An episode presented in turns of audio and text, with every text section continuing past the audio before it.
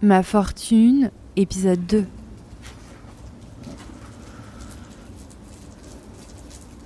Dalila m'a beaucoup saoulée les deux premières semaines. Dès qu'elle me voyait traverser les espaces collectifs, elle me criait Je peux venir? Elle avait la voix rauque d'une vieille fumeuse, pourtant elle était dans sa quarantaine. Enfin, c'était ce qu'elle m'avait dit. La quarantaine est la mâchoire typique d'une femme qui a perdu toutes ses dons. Mille fois, j'ai essayé d'imaginer ce qu'avait été sa vie. Mille fois, je me suis dit que si Dalila était enfermée ici avec moi, c'était parce qu'elle aussi avait dû subir beaucoup de violence. Et elle le portait. Dalila, elle portait la souffrance, la douleur, le renoncement d'être soi, d'avoir une jolie vie. T'es fatiguée Non, ça va. Et toi? Ça va. Mon ami, normalement, il vient après le goûter. Quoi? Mon ami, normalement, il vient après le goûter. Tu le connais depuis longtemps? Euh, depuis 16 ans. Ah ouais? Ah, c'est un, un ami depuis longtemps. Oui. Tu l'as rencontré comment? Dans un foyer. Dans un foyer Elle avait des cheveux châtains bouclés, coupés en carré, quelques poils au menton et des yeux d'une taille spectaculaire, des grands yeux attentifs. Comme quand on respire, on ne calcule pas vraiment quand on cligne des yeux. Ce sont des choses que le corps fait, des fonctions qui l'assurent. Mais chez Dalila, on aurait dit que chaque clignement était étudié à l'avance. Chaque clignement venait ponctuer comme un point imaginaire la fin de la phrase que vous étiez en train de finir. Ça lui donnait un air de grande sage, comme si elle étudiait en permanence son environnement extérieur, comme si elle enregistrait quelque part en elle, comme si elle cataloguait, elle classait, elle archivait.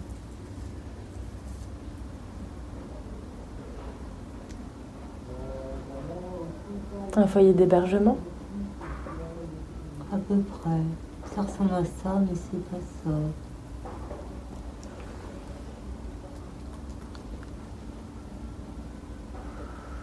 C'est un foyer où il y a des jeunes des moins jeunes.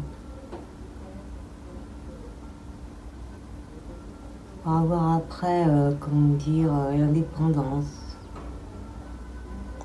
Et ça t'a aidé à être indépendante? Non.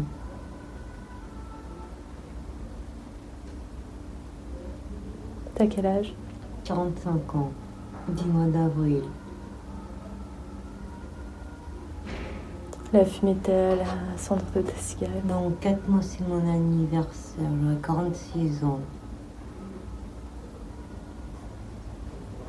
Pourquoi? Qu'est-ce que c'est ça Parce que je m'intéresse à toi. Ah, failli me blesser. Au début, elle me saoulait et j'ai fini par m'attacher à elle et Dalila est devenue ma meilleure copine de fortune. C'est que cette saloperie là Ça serait bien de traverser ça. Vas, je vais le mettre dans ta chaussure, tu vas moins rigoler. J'ai vite compris pourquoi elle attendait souvent devant le local des infirmières. Elle attendait qu'on lui donne des cigarettes. Je n'ai jamais su pourquoi elle n'avait pas le droit d'avoir son paquet sur elle.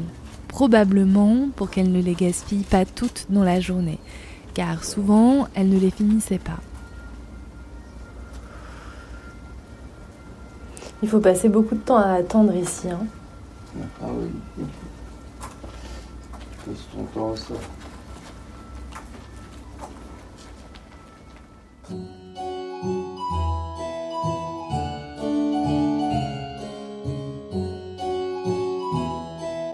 Marie, 20 décembre.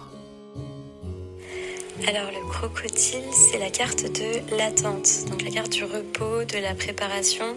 En fait, le crocodile, il va s'immerger, il va se tourner vers l'intérieur, prendre du recul avec l'extérieur. Du coup, c'est euh, pas le moment d'agir, c'est pas un moment de prise de décision. C'est une phase d'attente mais euh, c'est pas une attente qui est passive, c'est euh, une régénérescence en fait, le fait de se régénérer, de se reposer, de reprendre des forces, de reprendre de l'énergie, euh, mais aussi le fait de réfléchir, d'analyser, d'observer, en fait de se préparer euh, à sa prochaine action. Ma conteuse de fortune avait tiré la carte parfaite. Elle me disait que le temps n'était pas à l'action, mais au repos et à la gestation. Et comme mon cerveau commençait à se remettre en marche, je pensais déjà à cette série de podcasts.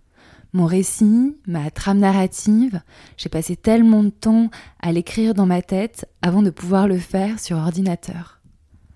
J'imaginais aussi le roman de Zola, dont Dalila aurait pu être l'héroïne superbe.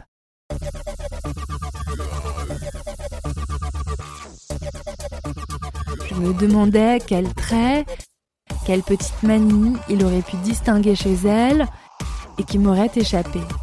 Quelle vie elle avait eue avant, quelle vie elle aurait après.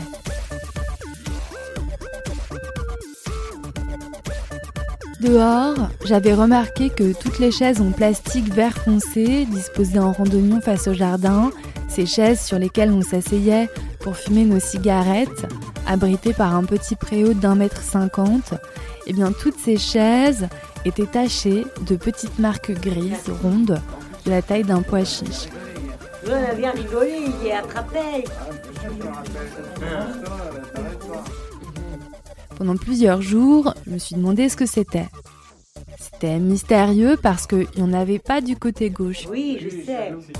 Un jour, comme Dalila finissait sa cigarette, je l'ai vu écraser son mégot sur cette partie-là et Nadine, mécontente, lui demandait d'arrêter de faire ça. J'avais mon explication. C'était un petit toc que Zola aurait pu décrire. Et pour moi, un mystère de moins à résoudre sur cette planète.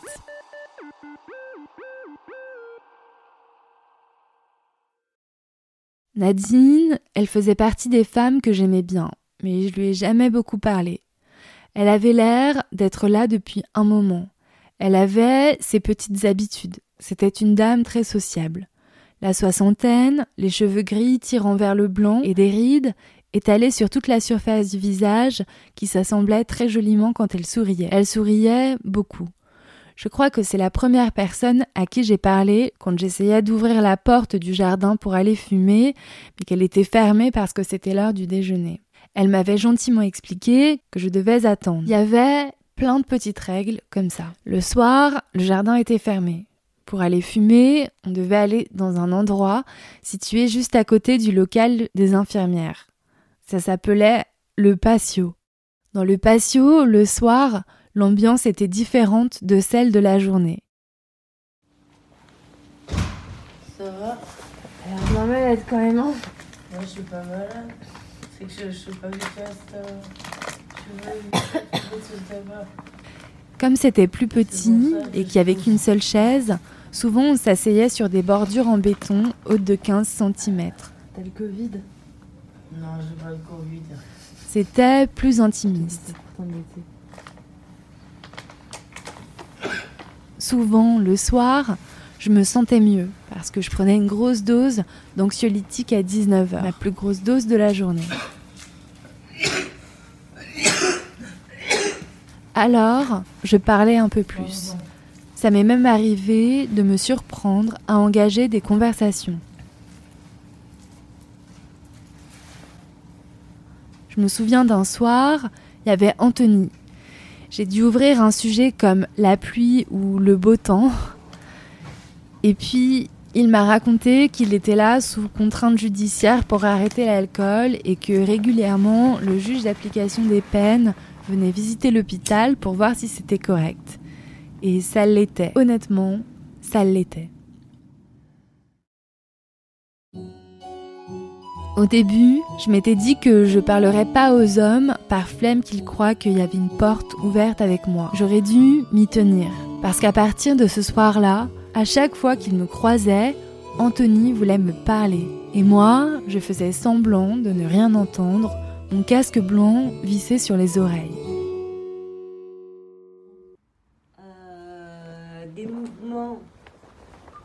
Ah non, c'est pas des mouvements. Mais c'est quoi alors? Bah, en gros, une... j'ai une application sur mon téléphone où j'écoute dans, dans mes écouteurs et il y a une voix qui te parle. Et en fait, c'est pour se détendre. Oui, c'est ça là que je veux dire. Et ça te dit, par exemple, euh, tu vois, Respirer, Ouais. expirer. euh, ouais, j'en ai déjà fait, mais il y a longtemps. hein. la sophrologie? Euh, non, ça- pas sophrologie, ça ressemble. T'es sûr que c'est pas de la méditation? Non, c'est pas méditation, un peu comment ça s'appelle. Non, c'est un truc un peu comme ça, quoi. Et t'aimais bien, toi? Ouais, j'aimais bien. Ouais, ça te détend. Hmm, comme tu dis. Qui te fait une roulée. Ouais, je me fais rouler. Mhm. Et toi, pourquoi t'as pas assez de cigarettes? C'est parce que les médecins, ils trouvent que c'est pour ta santé, il faut pas que tu fumes trop ou c'est parce que faut que tu économises? Je sais pas. Au bout de trois semaines, j'ai vu partir Nadine, Fanfan, Émilie, Pascal, Géraldine, et ça m'a rendu triste. Parce que c'était un petit noyau de femmes avec qui je commençais à me sentir un peu à l'aise. C'est trop bien les jours où il y a du soleil comme ça. J'évitais les grandes conversations, mais ça m'est arrivé quelquefois de m'asseoir à côté d'elle et je glissais un petit mot de temps en temps. Un soir, j'ai même fait une blague. On regardait voler les étourneaux, certaines disaient qu'elles les aimaient pas, et moi je disais que je les aimais bien, qu'ils avaient l'air d'être libres, et qu'au moins eux n'avaient pas de problème psychiatrique. Les autres ont ri, ça m'a fait bizarre. Ils vont fermer ici Non, il ferme pas pendant la Ils ferment transmission. pas pendant la transmission. Non, non, pas le midi. Non, c'est que Non, le, c'est pas, le soir. midi, c'est le, oui, c'est le soir qui ferme pour le Je pensais que c'était. euh, Non, non, fait le soir. De quoi C'est le soir qui ferme. Ouais. Oui, c'est le soir qui Oui, ferme. Moi, je pensais que tu. Tu pars à quelle heure Deux heures et demie. Pas Tu pars à 2h30 Oui, pour de bon. pour de bon. Comme mon cul. Bah oui, je sais, on se verra dehors. demain. Et tu feras quoi chez toi Bah, j'ai des choses à faire, qu'est-ce que tu veux faire? À partir du moment où elles sont parties, c'était moi qui disais de temps en temps aux nouvelles que la file du traitement pour le groupe 2, c'était devant la première porte du couloir jaune et pas dans la salle de jeu qui donnait sur le jardin. Je dis aux nouvelles, mais c'était plutôt aux nouveaux. Des hommes ont remplacé ces femmes. Tu sais, on est que toutes les deux. Ouais, on est que toutes les deux. Comment? Oui, je disais oui, on est que toutes les deux. Ah non, il y a les garçons qui arrivent. Des hommes aux allures d'ouvriers, d'ingénieurs, de cadres sup, de plombiers, des pères de famille probablement. C'est pas les personnes. Mais comme je te dis, j'en ai que deux des amis. J'en ai pas beaucoup. hein. Et vous, vous êtes des amis fidèles, pas. Des bandes de mecs ont commencé à fleurir au coin des couloirs. Heureusement, ma chambre était tout au fond, à côté de celle d'un monsieur que je trouvais bizarre. Il ne portait que des pantalons beige, un peu trop larges pour lui. Il était sec. Quand je me retrouvais derrière lui dans la file du réfectoire, je regardais son crâne dégarni et ses oreilles très pointues. Il marchait toujours d'un pas franc, presque militaire.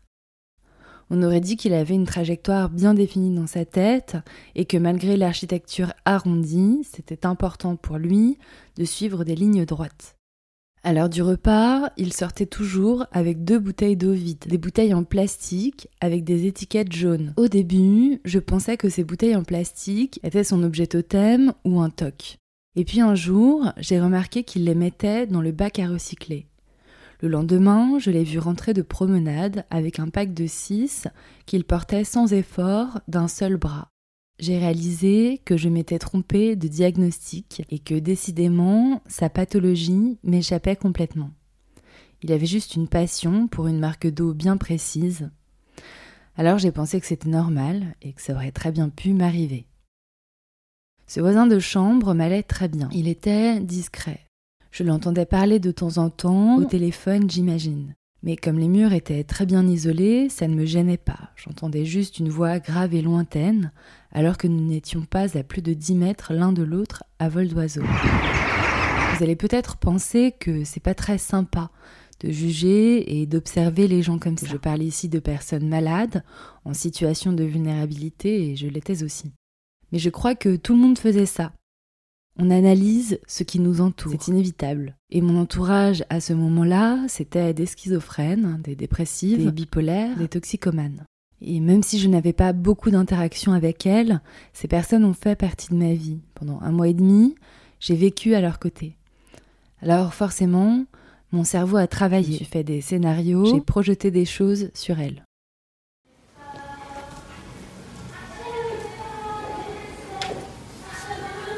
Là, ce que vous entendez, c'est ma voisine d'en face. Elle chantait et je l'entendais depuis ma chambre. Alors, je suis sortie pour l'enregistrer parce que je trouvais ça drôle. Un peu de vie, un peu de joie. Cette voisine, je n'ai jamais su qui c'était. Avant elle, dans cette chambre, il y avait Mathieu. Mathieu avait 25 ans. Un jour, il m'a dit qu'il était là depuis 5 mois. Que son problème à lui, c'était qu'il croyait que tout ce qui se passait dans les ordinateurs était réel. Un autre jour, quand je lisais dehors, Mathieu était venu se planter devant moi et m'avait dit Maman? Alors je lui avais expliqué que non, je n'étais pas sa mère et que s'il se sentait mal, il pouvait aller voir les infirmières. Avant de partir, il m'a dit qu'il savait bien que je n'étais pas sa mère, mais que c'était ce que son cerveau lui disait. Ma chambre faisait environ 15 mètres carrés en comptant la salle de bain. Quand j'ai réussi à sortir de mon lit pour autre chose que des besoins vitaux, j'ai commencé à l'investir, cette chambre.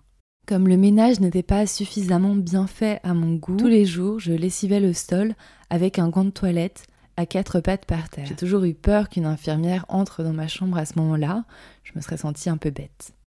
Une fois que c'était bien propre, je m'installais au sol pour faire des étirements et des abdos en écoutant France Culture. Les infirmières venaient me voir quasiment tous les matins. Elles essayaient de me stimuler. Elles me demandaient si je ne voulais pas passer un peu de temps dans les espaces collectifs, sortir marcher dans le parc hospitalier. Elles m'expliquaient que les médicaments ne feraient pas tout et que je devais me battre. Chaque jour, faire un effort. Comme les femmes que je trouvais sympas étaient parties, je n'avais pas spécialement envie de m'intégrer au groupe restant. Je parlais juste à Dalila, mais elle devenait de plus en plus mutique. Un jour, je lui ai fait remarquer qu'au début c'était moi qui ne parlais pas et elle qui voulait tout le temps parler, et que maintenant les choses s'étaient inversées. Elle avait hoché la tête, signe peut-être qu'elle comprenait. Alors, pour m'occuper, j'ai demandé à mon oncle de m'amener mes chaussures de course et mon leggings de sport que j'avais laissé chez lui dans une valise. D'ailleurs, à ce moment-là de mon récit, je me rends compte que j'ai oublié de préciser que l'hôpital dans lequel j'étais était situé en Vendée, à 20 minutes de chez mon oncle maternel. Cet oncle, c'est la seule personne que j'ai eu envie d'appeler au moment où je sentais que vraiment ça n'allait pas. Ça faisait des années qu'on ne s'était pas parlé, mais au bout d'une minute au téléphone, il m'avait dit de sauter dans un train, de venir et qu'on verrait. Le lendemain de mon arrivée chez lui, dans cette ancienne ferme retapée, l'un de mes lieux d'enfance préférés, je lui avais demandé de m'emmener aux urgences où j'avais demandé une hospitalisation. Et la psychiatre de garde avait répondu favorablement à cette demande. La Vendée, c'est ce qui explique le bruit des oiseaux qu'on entend régulièrement dans les enregistrements que j'ai faits à l'hôpital.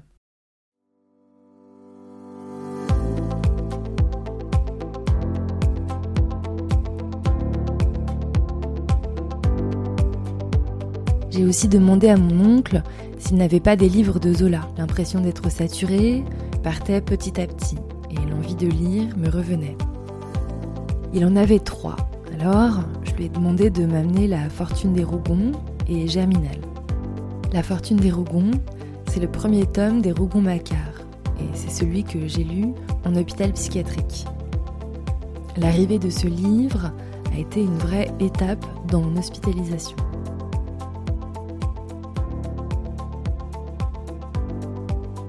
La saga des Rougon-Macquart de Zola, sous-titrée Histoire naturelle et sociale d'une famille sous le Second Empire, c'est 20 livres qu'il a écrits en 20 ans.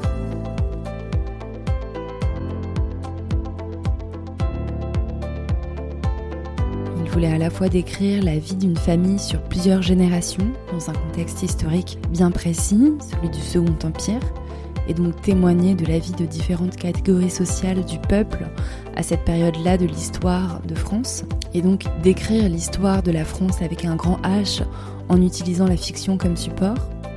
Pourtant, dans certains tomes comme Germinal, il y a des inexactitudes historiques, des anachronismes dont il était conscient. Son objectif, c'était aussi de décrire les traits de caractère, les vices et les vertus, les traumatismes aussi. Mais là, c'est moi qui commets un anachronisme parce que Zola n'aurait jamais parlé en ces termes. Comment ces traumatismes donc se transmettent de génération en génération? C'est ce qui me passionne chez lui, la psychologie tellement fine de ses personnages, la façon dont il décrit les relations entre les femmes et les hommes, leurs qualités, leurs défauts. Quand je le lis, j'ai l'impression qu'il a saisi quelque chose du monde, qu'il aurait été capable de l'expliquer à travers de grandes lois générales si ça lui avait été demandé. Galilée l'a fait, Darwin aussi, Tolkien ou Solanas à leur manière, Zola aussi. Lire Zola et penser à lui m'a forcé à reconsidérer mon histoire familiale, à revenir aux racines. Ça tombait bien puisque j'étais en Vendée, près d'une partie de ma famille. À suivre.